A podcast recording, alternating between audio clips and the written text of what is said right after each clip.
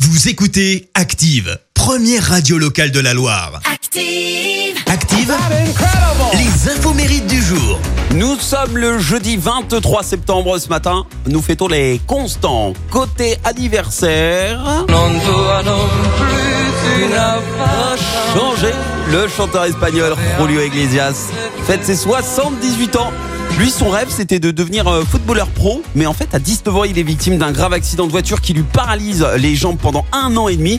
Et c'est pendant sa convalescence, en fait, qu'il apprend à jouer de la guitare, histoire de passer le temps et d'exercer ses doigts. Et c'est ainsi euh, qu'est née pour euh, lui cette passion pour la musique. Vous les femmes, vous les 8 charmes, ans plus tard, sa carrière d'école, c'était en 70. nous attirez, nous désarmez. Après sa participation à l'Eurovision, il finit quatrième du concours. Aujourd'hui, c'est le chanteur latino ayant vendu le plus d'albums au monde, plus de 250 millions. Et pour cette performance, eh bien, il est entré en 2013 dans le Guinness Book des records. Lui aussi a terminé quatrième à l'Eurovision, mais pour la France, cette fois-ci, c'était en 93. Ah, le saut est d'époque aussi, hein Vous l'avez ou pas Non Ce matin, j'irai dire aux gens L'ex que de j'aime Julie Zenati, le chanteur français Patrick Fiori. 52 ans ce matin après son succès à l'Eurovision. ma dulcinée, laissez-moi. Il intègre la comédie musicale de Notre-Dame de Paris. Et puis alors en 2000, Tu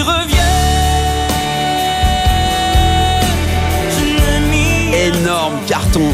Il se lance en solo avec ce morceau que tu reviennes écrit par Calogero.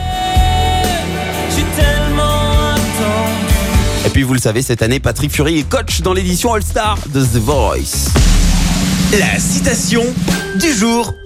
Ce matin, j'ai choisi la citation de l'écrivaine et journaliste américaine Judith Viorst. Écoutez. La force, c'est de pouvoir casser un- une barre de chocolat en quatre et de n'en manger qu'un carré.